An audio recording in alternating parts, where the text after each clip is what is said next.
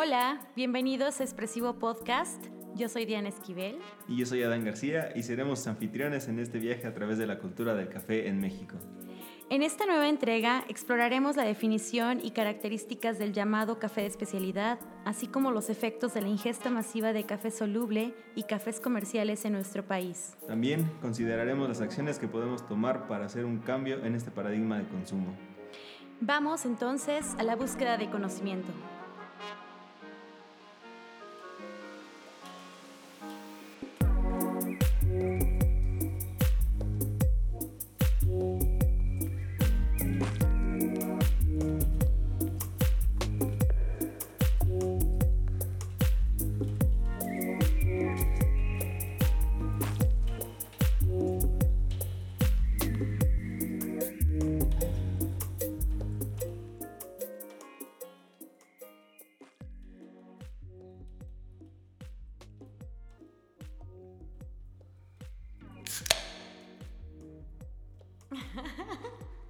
Hola amigos, hola mundo, hola Alex, Jan, Miguel.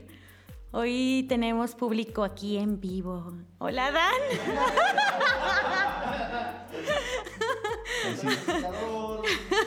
Sí, lo estoy, ¿eh? siento, lo siento. Sí estoy. Y bueno, aquí reportándonos una semana después, porque tuvimos una experiencia el fin pasado que la verdad es que nos consumió mucho todo el proceso de... de Preparación. Ajá, de preparación, de estar afinando detalles. Ahorita les platicamos un poquito más. Entonces, por eso no estuvimos en, en Expresivo Podcast la semana pasada. Una disculpa enorme para quienes se quedaron esperando. Un saludo muy especial a Edward Vela, que está ansioso por escucharnos. Y gracias a los que se preocuparon así de, ¿qué onda? ¿Dónde están? ¿Por qué no publicaron? Pero bueno, aquí estamos de vuelta. Platícanos, Adán, un poco sobre la experiencia del fin de semana pasado y por qué, por qué no estuvimos.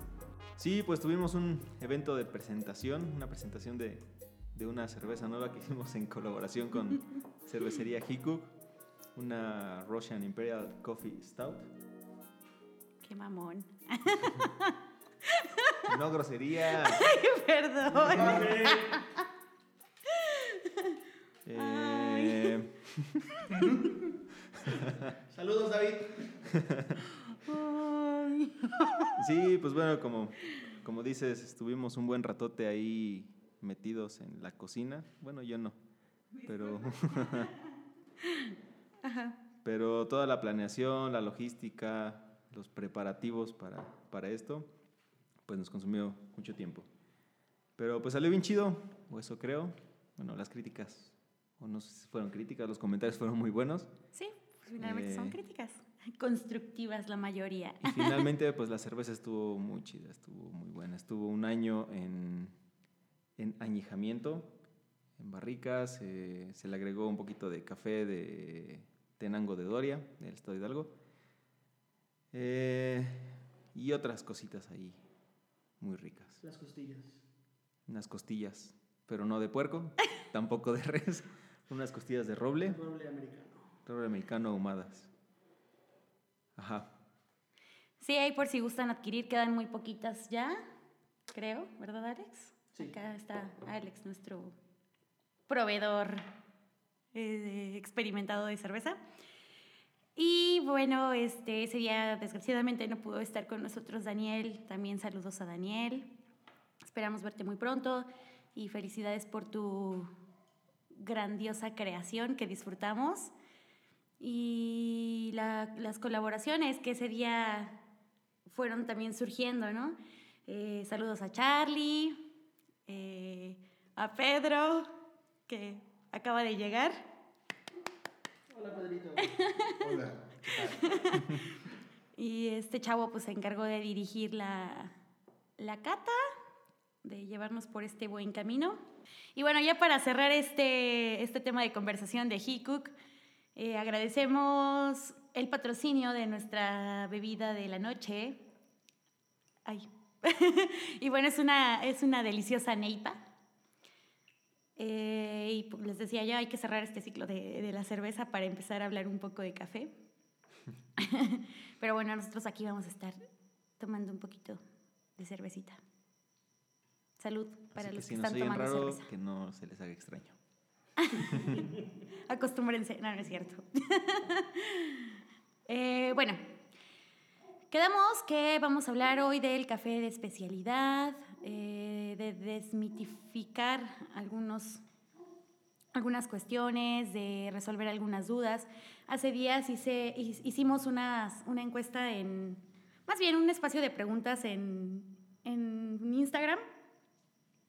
Y pues de ahí surgieron algunas dudas que vamos a ir tomando poco a poco en esta conversación. Y bueno, ¿por qué comenzar con, con este tema súper importante? ¿Por qué no hablar de, no sé, de mm, arte late, por ejemplo, ¿no?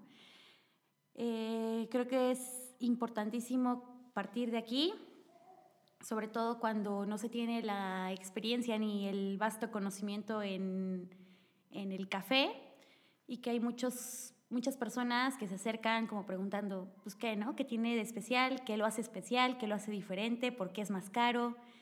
Pues vamos a ir respondiendo todo esto para pues que no sean víctimas del marketing, del mal uso de términos, de los, de los malos vendedores, o más bien a veces de los buenos vendedores que venden cosas que no son, que venden el, el café caro y malo, entonces vamos a darle. Sí, pues yo creo que en retrospectiva hay que poner un poquito el tema del consumo en México. Eh, vamos a checar cómo está nuestro queridísimo país tomando café, qué es lo que está tomando, por qué lo está tomando y un punto de comparación con otros países que no son ni productores, pero son muy buenos consumidores. Entonces, pues ahí iremos avanzando poco a poco. Sí, cabe señalar que este episodio es para consumidores, para los que no han entrado todavía en este medio y para también eh, dedicado a barras de café que están comenzando a, in- a incluir cafés especiales, que quieren dar sal- este salto del café comercial, del café que encuentran en centros comerciales, por ejemplo, a un café ya con trazabilidad, a un café realmente evaluado, eh, que conozcas pues su procedencia y demás. Y pues empecemos con una pregunta. ¿Qué tomaban en tu casa antes de que vendieras café? ¿En, en mi casa? Ay. Mira, yo recuerdo que en mi casa se pueden mencionar marcas. Este, bueno, Patrocina, no, no, no, no, no, no, gracias. Bueno, sí, no, no es cierto. No, pues en mi casa lo, lo común, creo que la- lo común que se consume en la mayoría de las casas mexicanas, eh, pues el café soluble. y sabes que hay un amplio, mm, ¿cómo se dice? Como- Oferta. ajá, oferta de, de, de cafés solubles que son pues súper fáciles de adquirir, que lo consigues en la tiendita de, de esquina, que lo consigues en presentaciones desde muy pequeñas hasta más grandes, ¿no? Eso se consumía. Mm, ¿Qué puedo decir? Hace, híjole, no sé, es que yo la verdad es que yo antes de entrar como al mundo del café no tomaba café. O sea, yo veía que existía, ¿no? Dices que no Y es que- café, por eso no tomabas café. Bueno, sí, sí, sí, claro. Pero no, no me acercaba a este tipo de bebidas. Eh, ¿Sabes qué sí recuerdo?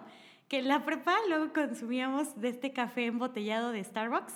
Mm, marca. ¡Ay, no manches! Tenemos que cortar eso. No, síguele. Eh, que pues era como con leche y pues azucarado y ya. Pero sabes, como que son esos gus- gustos culposos de preparatoriano cuando pues no conoces, ¿no? No conoces nada. bueno, excepto si te juntas con alguien que sabía. y, y después que ya me empecé como a meter a esto, pues a lo mejor no era una experta, Todavía no soy una experta, pero ya empiezas a diferenciar y ya empiezas a valorar. Y sabes que un café que te cuesta, ay, no tengo idea ahorita cuánto cueste. Bueno, que te cueste una lata relativamente barato, eh, pues sabes que no, no, no puedes esperar mucho de ello, ¿no? Y que mucho menos puedes esperar que sea una cadena de suministro justa, que ni siquiera te hacen saber de dónde viene tu café o tu intento de café. ¿no? En mi casa, pues ya actualmente se consume cafecito en forma, mi mami principalmente, y ya, La creo que es de mis grandes... uno de Ajá. Sí, creo que es de mis grandes logros. O sea, mi mamá es así como de, no, hija, es que la otra vez fui a- cuando llega a ir a la Ciudad de México y que de repente tiene que pasar a algún lugar a desayunar. No voy a mencionar tampoco a dónde. y fue así de, oye, hija, ¿qué crees? La otra vez pasé a tal lugar y estaba bien feo su café. Y yo, ay, bravo, mami. ¿Por qué estaba feo? Y ya me empieza a explicar, ¿no? Y dije, oh, creo que la ha llevado por buen camino. O el hecho de que una vez le presté una, una cafetera eléctrica que me costó 100 pesos y que realmente fue por mi flojera, que la compré por mi flojera de, de prepararme el café cuando estaba en la universidad todavía. Y dije, ah, pues mientras me baño se prepara mi café. O sea, no, no estaba tan mal, pero pues a veces era como el filtro este lavable y se iba adquiriendo todos los, los sabores y aromas de que se quedan ahí, ¿no? Ajá. Y entonces se la presté. Le dije, ah, pues si quieres úsala. Ahí la dejé en mi casa. Y me dijo, oye hija, no, eso ya no me sabe igual que, que cuando se lo prepara en su B60, ¿no? Que realmente te consume más tiempo que para... que no es común que, que, la, que mi mamá o que la señora de la casa eh, se ponga a hacer un café porque pues siempre tienen un chorro de cosas que hacer, ¿no? Y siempre les falta tiempo. Y dicen, ah, pues lo más práctico es poner, prender la, la cafetera y que salga el cafecito en cinco minutos, ¿no? Pero mi mamá ya se acostumbró a usar su B60. Bravo, señora. Oh. Por eso te amo más. Sí, realmente yo pienso que es un poco la practicidad, eh, la economía y ya, ¿no? O sea, lo barato que es el, el café soluble, lo barato que es el, el café que viene en sobrecitos, nada más para que lo eches a la olla, la tapes y pues, te vas a hacer lo que siga. Y las cápsulas, ¿no? Por ejemplo. y las cápsulas. Que realmente, eh, viéndolo desde otra perspectiva, existen cafés de especialidad que son liofilizados también, o sea, que son solubles, no son nada baratos realmente, No, por el proceso es carísimo. pero finalmente son cafés con trazabilidad, cafés este, de muy buena calidad. Asimismo, también existen sobrecitos de café, como para hacer tipos cafés de olla, que tampoco son baratos, pero te, te aseguran que tienen pues, un control de calidad excelente. ¿no? Y pues están esos dos lados, esas dos, dos opciones, lo barato y rápido, o lo no tan barato, igual rápido Y práctico.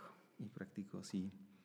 Eh, y realmente creo que en México eh, actualmente está como en una evolución, en un crecimiento, en, una, en un aprendizaje en cuanto al consumo. Ya de, de que yo me acuerdo de cuando empezamos a, a entrar en este mundo, a estos días, o sea, hay muchísimo, muchísima más Demanda. masa, ajá, muchísima más demanda de, de consumidores de, de café que ya buscan algo.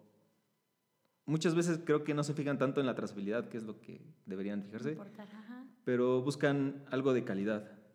Y si es algo de calidad, pues ya trae como detrás toda esta cadena de valor que, que pues envuelve al café realmente. Sí, incluso a veces no saben, por ejemplo, procesos, ¿no? ¿Qué diferencia hay entre un lavado, un honey y un natural?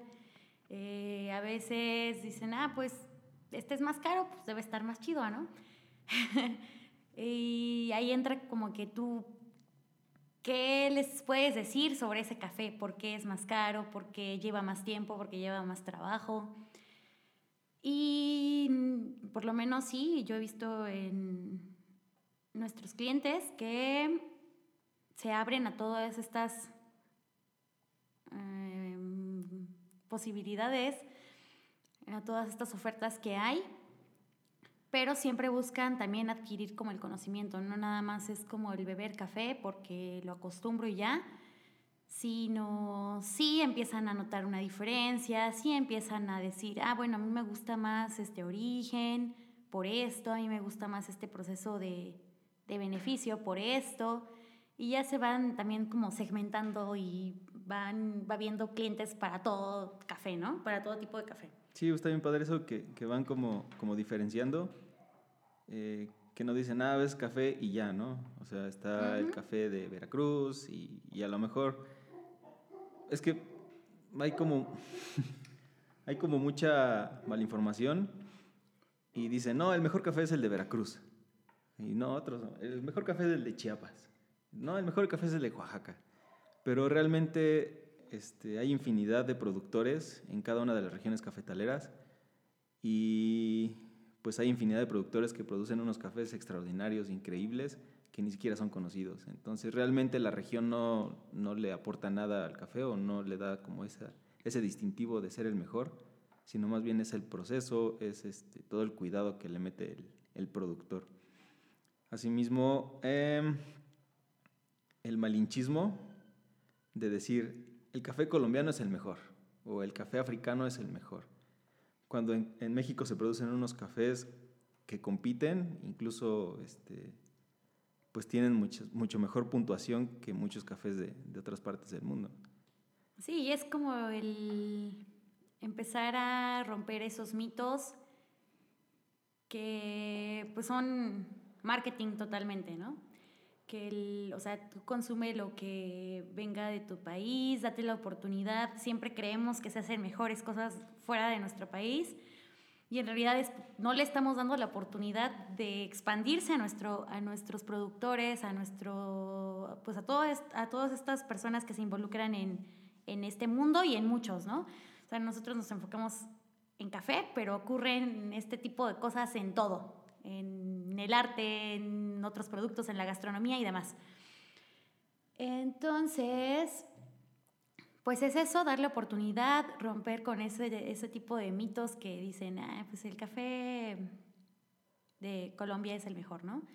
Que sí, se, que sí podemos decir algo rescatable, que en nuestro país le falta también mucha investigación, que le falta mucha dedicación muy específica, que, es el, que le falta darle esa importancia a, al café como un estudio formal, ¿no? Se empieza, pero falta mucho expandirlo. Sí, pero ahí vamos, ahí le llevamos. Y también hay que reconocer que nuestro país es un país mega diverso. Eh, tenemos la fortuna de contar con una infinidad de microclimas y cada uno de estos eh, en la misma región cafetalera, en el mismo estado, en la misma región cafetalera, incluso en el mismo municipio pueden existir diferentes microclimas que aunque sea la misma planta, te va a dar un café muy diferente, de densidad diferente, de, características muy diferentes por el simple hecho de, que los árboles son diferentes, de, que la altura es diferente del suelo. Y así, así de diverso, de megadiverso es eh, nuestra producción en México. Entonces, pues ábranse a la posibilidad de, consumir, de probar de, todo el café que se les atraviese, que, les asegure que tiene una trazabilidad, que tiene calidad y, y pues que les guste. Sí, un día me preguntaba una chica que, que cómo identificaba el, como el mejor café, ¿no? Y pues obviamente hay ciertas cuestiones que tú puedes determinar o que puedes saber por una etiqueta, por hablar con el vendedor, por conocer, no sé, la, la página de internet, las redes sociales de, de cierta casa de tueste o comercializadora. Pero pues también influye mucho el que tú pruebes, que pruebes de, de todos lados, que pruebes de otros países, que compares, que no sé, que los, o sea, te vas, te vas ampliando, te vas haciendo como una biblioteca y dices, ah, tal me gustó, o tal está a nivel de este, ¿no? Incluso pues ya empiezas a, tú a decir, ah, mm, tal tostador, aunque sea el mismo grano, aunque sea el mismo origen y el mismo productor, el tostador va a darle un toque distinto, el barista va a darle un toque distinto. Entonces es probar, no es casarte con uno solo. A lo mejor sí vas a tener tus cinco cafés favoritos, ¿no? Pero nunca vas a terminar de probar todo lo que se produce alrededor del mundo. Sí, realmente se trata de, de no demeritar el trabajo que viene detrás, ¿no? Desde, digamos, el, el último eslabón de la cadena, que es el consumidor, el simple hecho de ya no, de no ponerle azúcar, o sea, de ponerle azúcar, pues ya echó a perder el trabajo del barista, ¿no? Que se esforzó en hacer una extracción buena. Asimismo, el barista que no hace una buena extracción, no hace una calibración, no, este, no estudia el grano que le da el tostador, pues ya echó a perder el trabajo del tostador. El del tostador, y del productor y todo. Sí, sí, ya todo. O sea, e, ese simple error, digamos que ya acabó con toda la cadena de valor que traía el café, todo el esfuerzo de, de todos los eslabones. Y así, así se va. Pero bueno, eh, vamos definiendo qué es el café de especialidad, ¿no?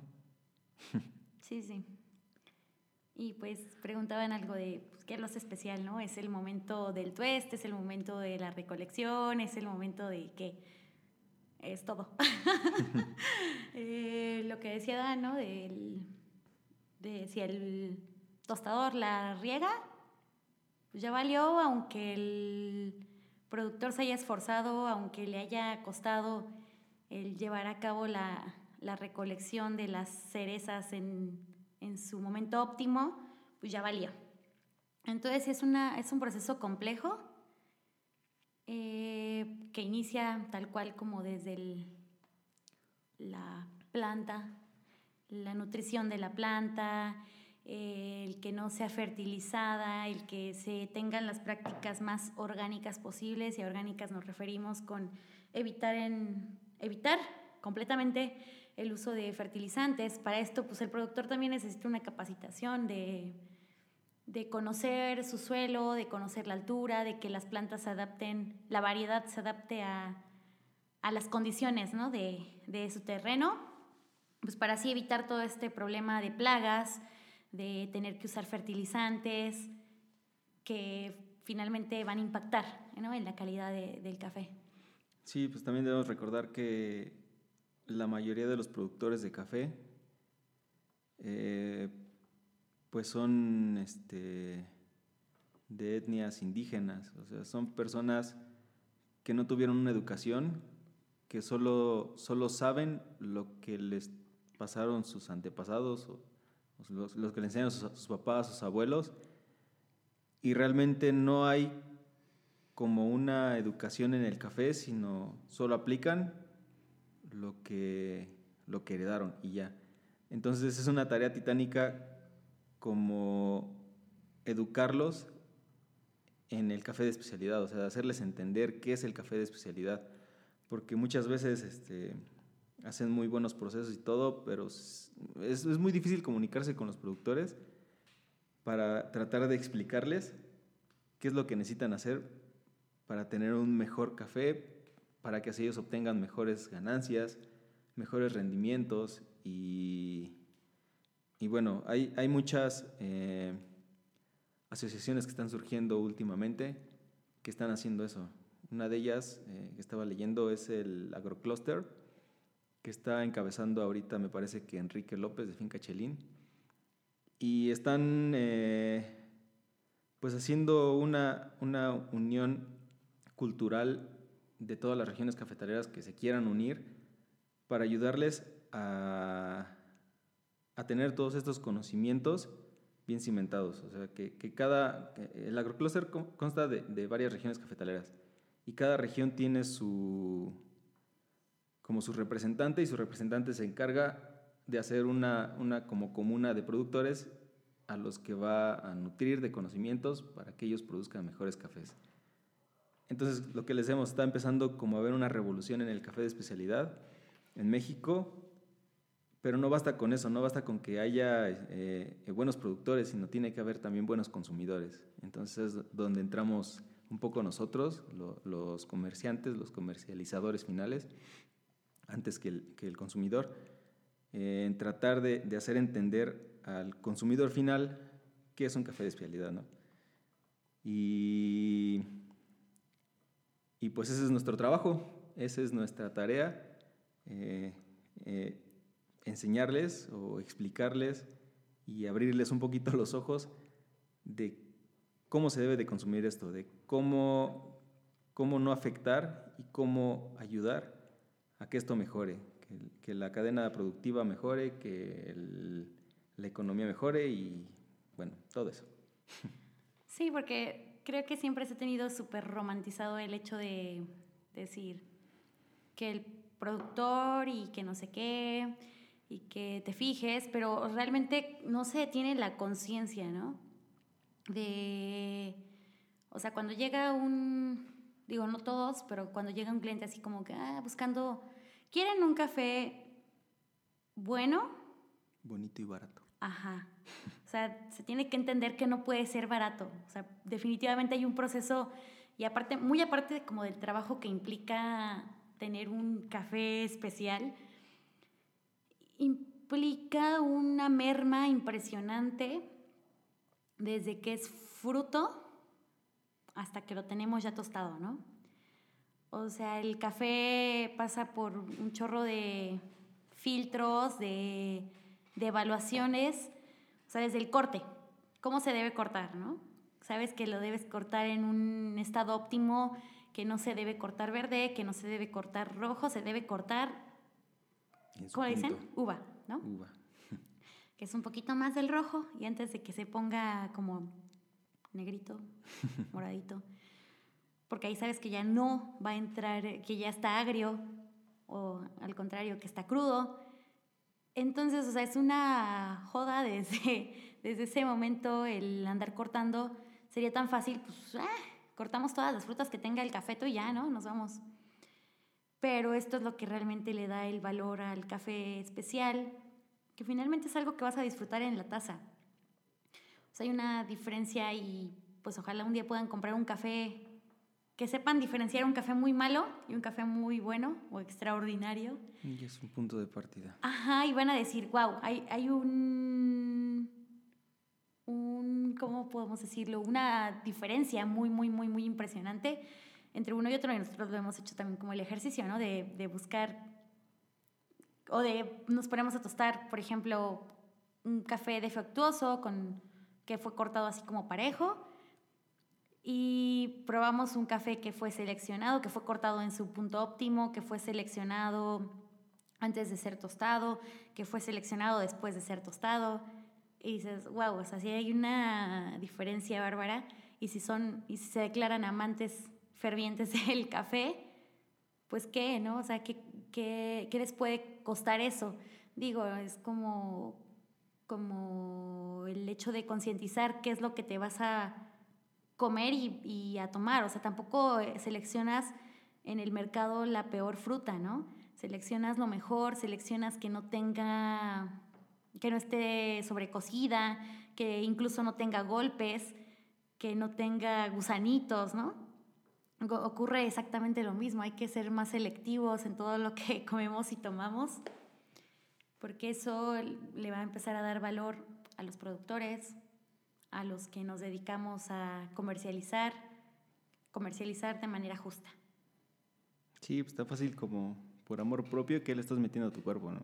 Un chorro de radicales activos de los cafés mega tostados que ya casi los puedo usar como crayones. Sí, sí, la verdad es que incluso una vez me preguntaba... ya, Pedro? Un día me preguntaba a alguien más, no me acuerdo quién, que cómo seleccionabas o cómo elegías, es que no me acuerdo cómo fue la pregunta, pero como el lugar donde vas a tomar café. O que cómo te dabas cuenta que había un café bueno, ¿no? En ese lugar. Yo súper fácil. Bueno, eso lo aprendes como que con la experiencia también, ¿no? O sea, a mí muchas veces me pasó antes de saber bien diferenciar y demás, y de hacerme tan selectiva, pues de encontrarme con cafés así súper tostados que la mayoría, no, no la mayoría, que hay muchos lugares todavía que los venden así. Y llegas a una cafetería y oh, si, si corres con la suerte, pues la, la tolva va a estar mostrada, ¿no? O sea, donde está tu café, el molino, va a estar a tu, a tu vista y esa es una buena señal. Eh, después, pues te fijas qué café tiene la tolva, ¿no? Si lo ves brillante, pide un té, pide un vaso de leche o un vaso de agua, no lo sé, pero no pidas café, por favor.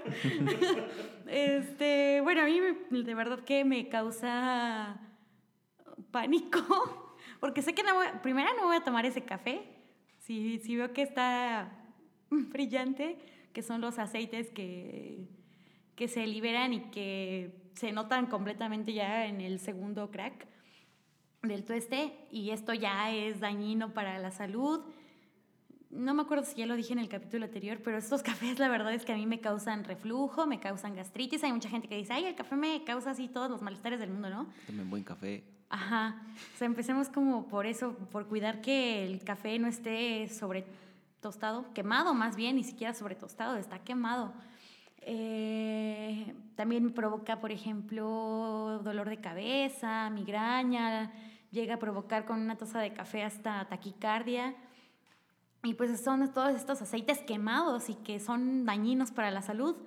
Entonces, lo que decía Dan, pues fíjense qué se meten a su cuerpo, ¿no? Quiéranse un poquito. Ajá, sean más selectivos, por favor. Lo mismo con la cerveza. Con todo, con todo. Pedradas Em, sobran aquí en esta casa. ¿Eh? Pedradas sobran aquí. Sí, entonces son señales realmente que vas... Salud. Perdón. Que vas aprendiendo y que vas tomando en cuenta cada que te metes a una cafetería o cada que quieres comprar café.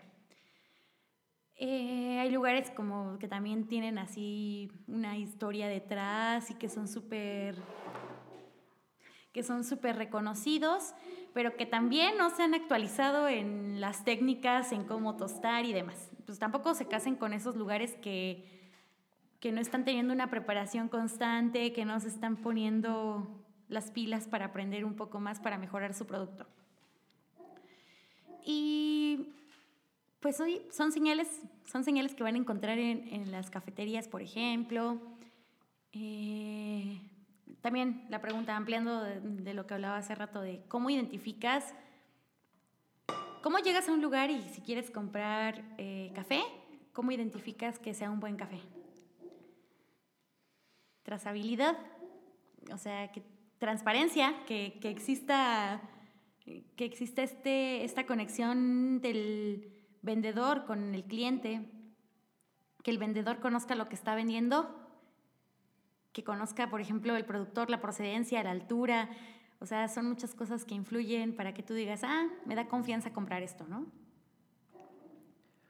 Sí, pues tienen que buscar como, o sea, sí, sí. También hay lugares que no son como de venta directa.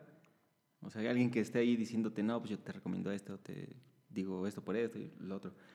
Eh, hay lugares en los que venden muchos cafés, que hay mucha oferta, y más bien ahí tienen ustedes que fijarse eh, qué dice la etiqueta. O sea, tienen que tener todos los datos necesarios, como nombre del productor, lugar de origen, fecha de tueste, incluso algunos tienen la fecha de, de producción, eh, el nivel de tueste y cosas así. Todo eso es trazabilidad, todo eso viene medido y eso pues puede ser un buen punto de partida para que le tengan un poco de confianza a ese café. Digo, no totalmente, no lo van a saber hasta probarlo, pero por lo menos ya están siendo un poco selectivos y un poco críticos con lo que, con lo que están consumiendo.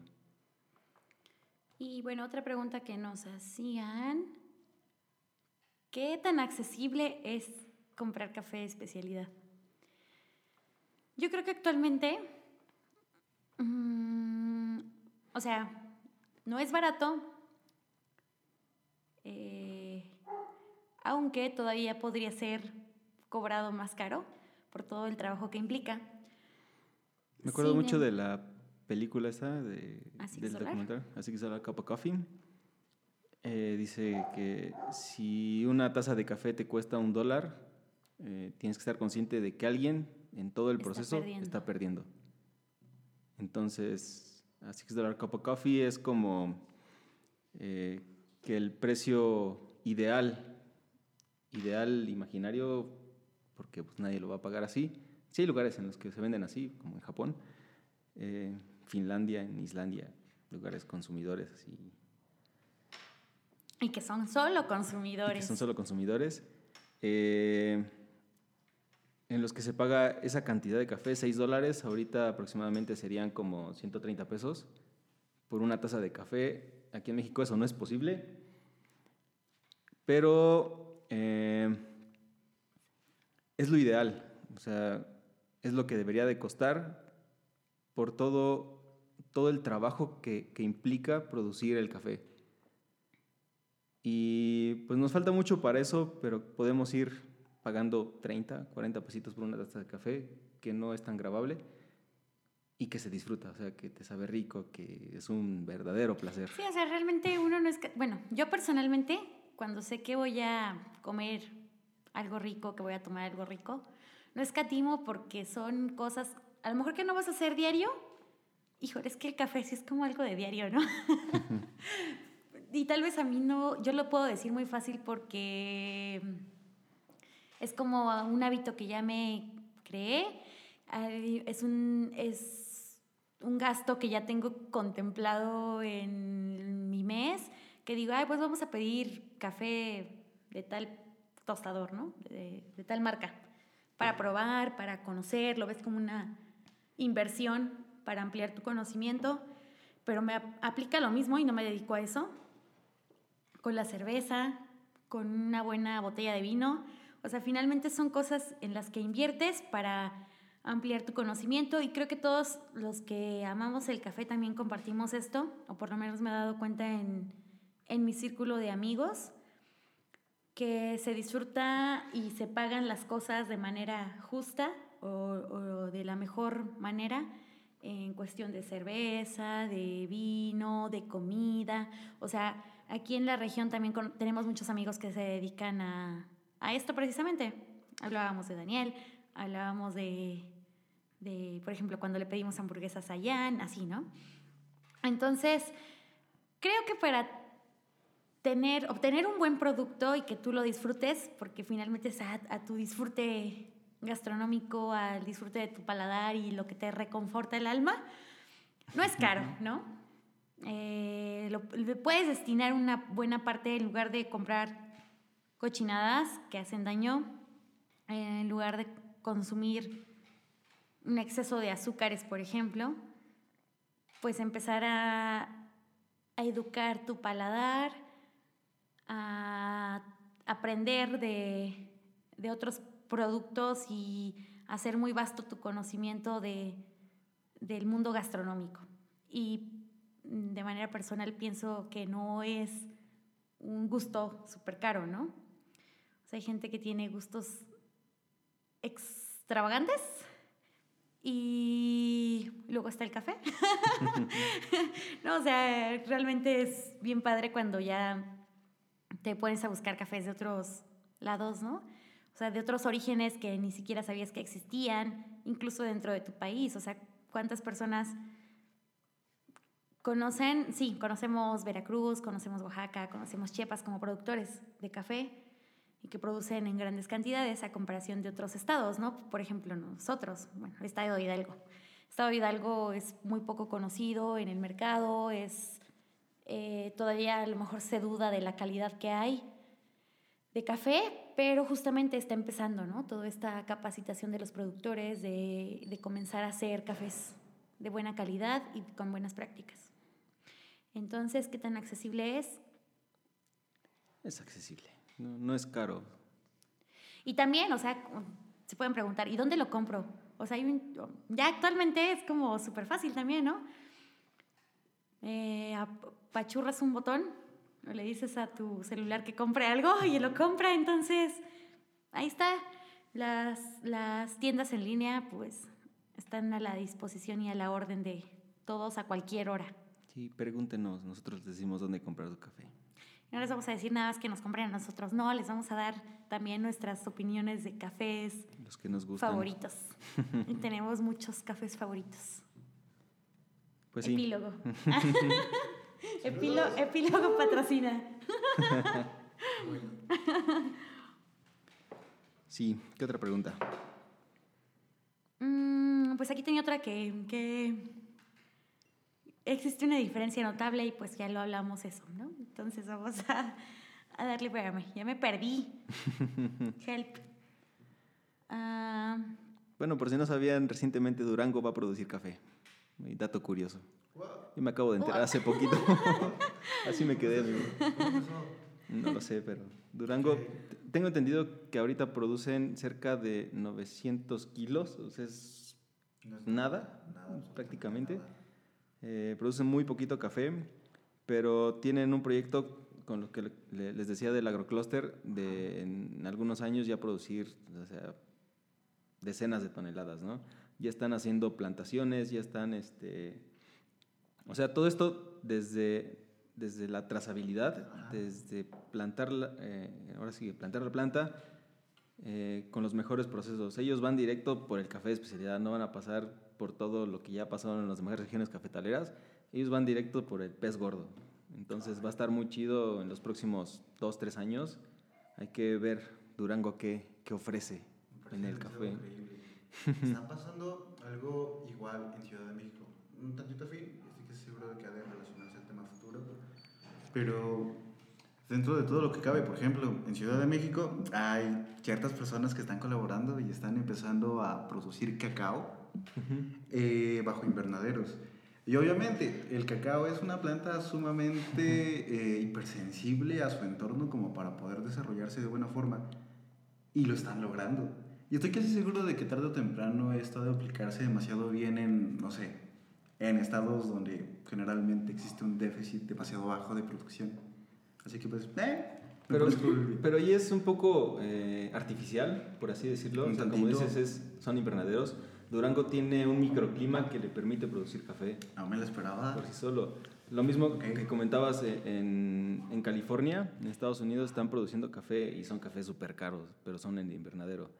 Blue Bottle Coffee está consumiendo todos estos cafés y están pagando aproximadamente 100 dólares por libra de café. Entonces, ahí, dense una idea de, Ok. de en cuánto está cotizándose el café en otros países que no son productores y que están produciendo.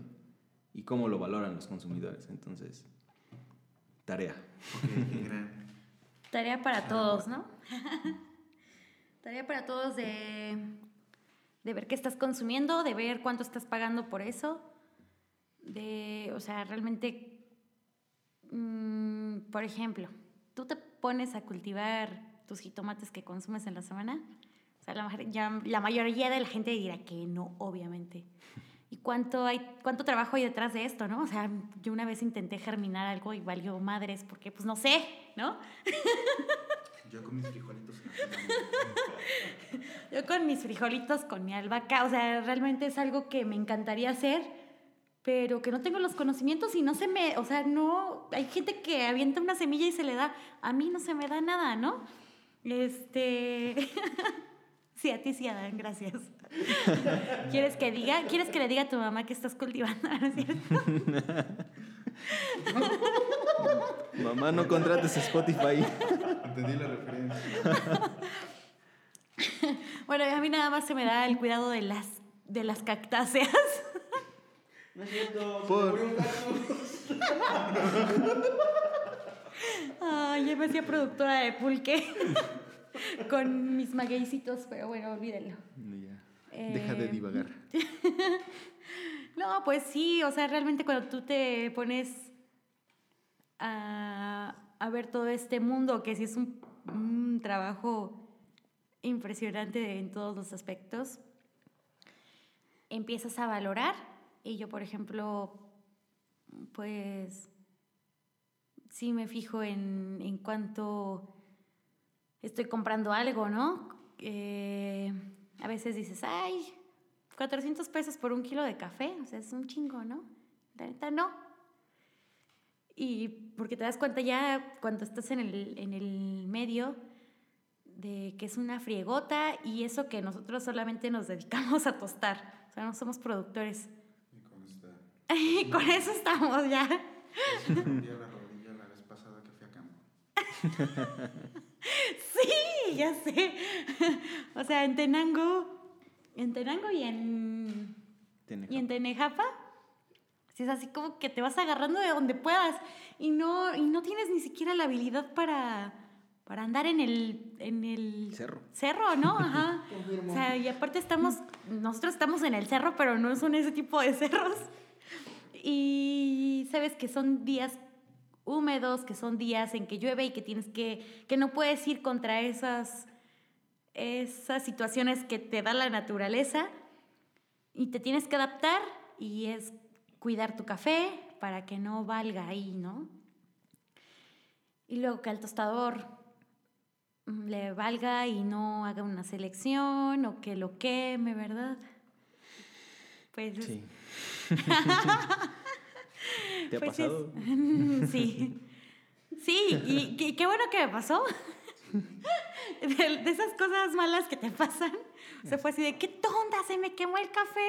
Pero si, si no hubiera sido por ese descuido de tres minutos, no hubiera sabido lo que era un segundo, llegar al, al segundo crack, ¿no? y es que, ¿sabes qué? Estaba haciendo, estaba, estaba cocinando mi- mis, ah, estaba haciendo palomitas precisamente. Y entonces coincidió. coincidió. O sea, es que como tostador, pues no te puedes salir a comprar comida y ni siquiera tenía algo que preparar y dije, pues unas palomitas, ¿no? Porque me estaba muriendo de hambre. Y entonces coincidió que el, que el crack empezó a dar allá. Bueno, no, me faltaban como un minuto. Y me vine, y me vine a cuidar mis palomitas. Y ahí valió madres mi café. O sea, fueron así tres minutos de verdad. Por cuidar las palomitas que no se quemaran, se quemó mi café. Pero dije, bueno, ya supe lo que es un, un segundo crack. Ya supe que se quema bien horrible el café. Ya supe cómo lo venden en muchos lugares. Y qué feo. Y pues obviamente lo tiré a la basura, ¿no? No. Pero las palomitas bien buenas. Sí, no me quedé con hambre y aprendí algo. A no hacer palomitas mientras esto. Prioridades llama. Prioridades, sí. Bueno. Eh, pues así está esto. Ya más o menos espero que hayan entendido qué es el café de especialidad con todas estas vueltas. Algo que preguntaban, como que, ¿qué, qué importa en... Más bien, ¿qué aportan los tostadores al café de especialidad? O sea, para, para determinarlo. Los tostadores no aportan nada. Los, los tostadores simplemente no tienen que demeritar el trabajo del productor. Ajá. Es su tarea. O sea, no le pueden agregar nada al café, solamente pueden encontrar el mejor punto de tueste. Eh, decía Jesús Salazar que eh, no es lo que pide el cliente, sino lo que pide el café. Y cito. y sí, o sea, el café viene por naturaleza, diseñado ya, o, por nutrición o por lo que quieran, ya viene diseñado con una densidad, con, con una nutrición. Y es trabajo del tostador encontrar el punto exacto en donde el café va a ofrecer lo mejor de sí mismo en el tueste. Y, y realmente el tostador no va a aportar nada extra, simplemente tiene que encontrar eso. esa es La chamba. máxima expresión de ese café, ¿no? Exacto, y es lo difícil. O sea, no crean que por no aportar nada es fácil, o sea, es súper complicado y, y eso se los puede confirmar cualquier persona que se dedique a tostar cafés de especialidad. Es muy difícil perfilar un café, eh, lleva mucho trabajo, lleva mucho incluso desperdicio porque tienes que hacer muchas pruebas para poder encontrar el punto. No desperdicio porque no lo tomamos, pero sabes que, sabes que, que por ejemplo no te gustó ese perfil y pues así, "Ah", no te encanta, ¿no? Ya te acabas, te acabas esa, esa carga que metiste, pruebas otra y así, "Ah, tampoco me gustó. Next. no es, no, es, no es desperdicio como tal, pero pues sí te llevas ahí un chorro que no vendes, ¿no? Que es algo que tú vas a estar probando y que vas a estar evaluando hasta que le encuentres. Y todavía después de ahí es como probar, ¿no? Sacas espresso, sacas eh, una un B60, o sea, empiezas a, a probar todo lo que tengas a la mano y dices, ah, este está chido para esto, ¿no? Y ya, es lo que a veces nuestros clientes, sobre todo para, para barras de café, nos dicen, oye, ¿qué me recomiendas para espresso? Ah, pues ya recomiendas esto porque tú ya lo perfilaste, porque tú ya dijiste, este café está bueno para que lo tengas un espresso o para que lo combines con leche, ¿no? Que es lo que muchos clientes en barras piden. Y... ¿Qué más? Pues creo que nada más hicieron como esas preguntitas. Nada más cuatro. Sí, algo así. La gente interactúe más. Sí, la neta, Pregunten más, pregunten. denos O más sea, sabemos que tenemos mucha... Ajá. No, y aparte sabemos que, que, que todos tienen muchas dudas. Incluso yo también tengo muchas dudas hasta la fecha. Pues pregunten desde cosas tan simples. O sea, vamos a, a responderlas si no es aquí, es de manera personal. Por Instagram. Ajá. Bueno, sí. Por redes sociales, obviamente. Instagram. Instagram. Y pues también para que nos den ideas de qué quieren que hablemos en el siguiente episodio y demás. ¿Va? Entonces esperamos que hayan quedado muchas sus respuestas claras y aparte dudas. que hayan quedado muchas dudas y quieran que les dé esto mucha sed de aprender, de tomar mucho cafecito y de interactuar más con nosotros, de, de aportar también a esto, ¿no? Que, que es lo que va, a hacer cre- a- que va a hacer crecer nuestra comunidad y que buscamos con este crecimiento de la comunidad que se expanda toda esta cultura del buen café, de la buena bebida y la buena comida. ¿Algo que quieras agregar, Pedrito?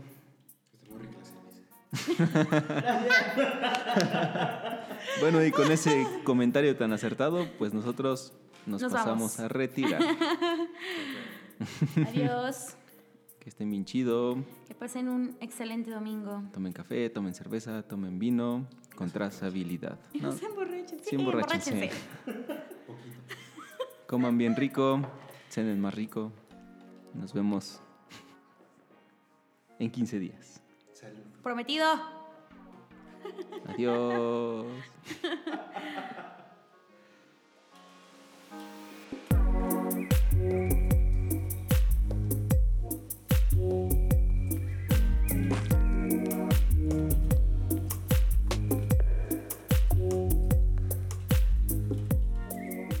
Bueno, y en los agradecimientos hoy tenemos a Daniel González, maestro cervecero de Hikuk Cerveza. Eh, síganos en sus redes sociales, Hikuk-cerveza en Instagram y en Facebook también están como Hikuk Cerveza. Si quieren pedir algunas cervecitas ahí, pues también buenas, se las recomendamos ampliamente y no porque sean del pueblo, la neta están bien chidas.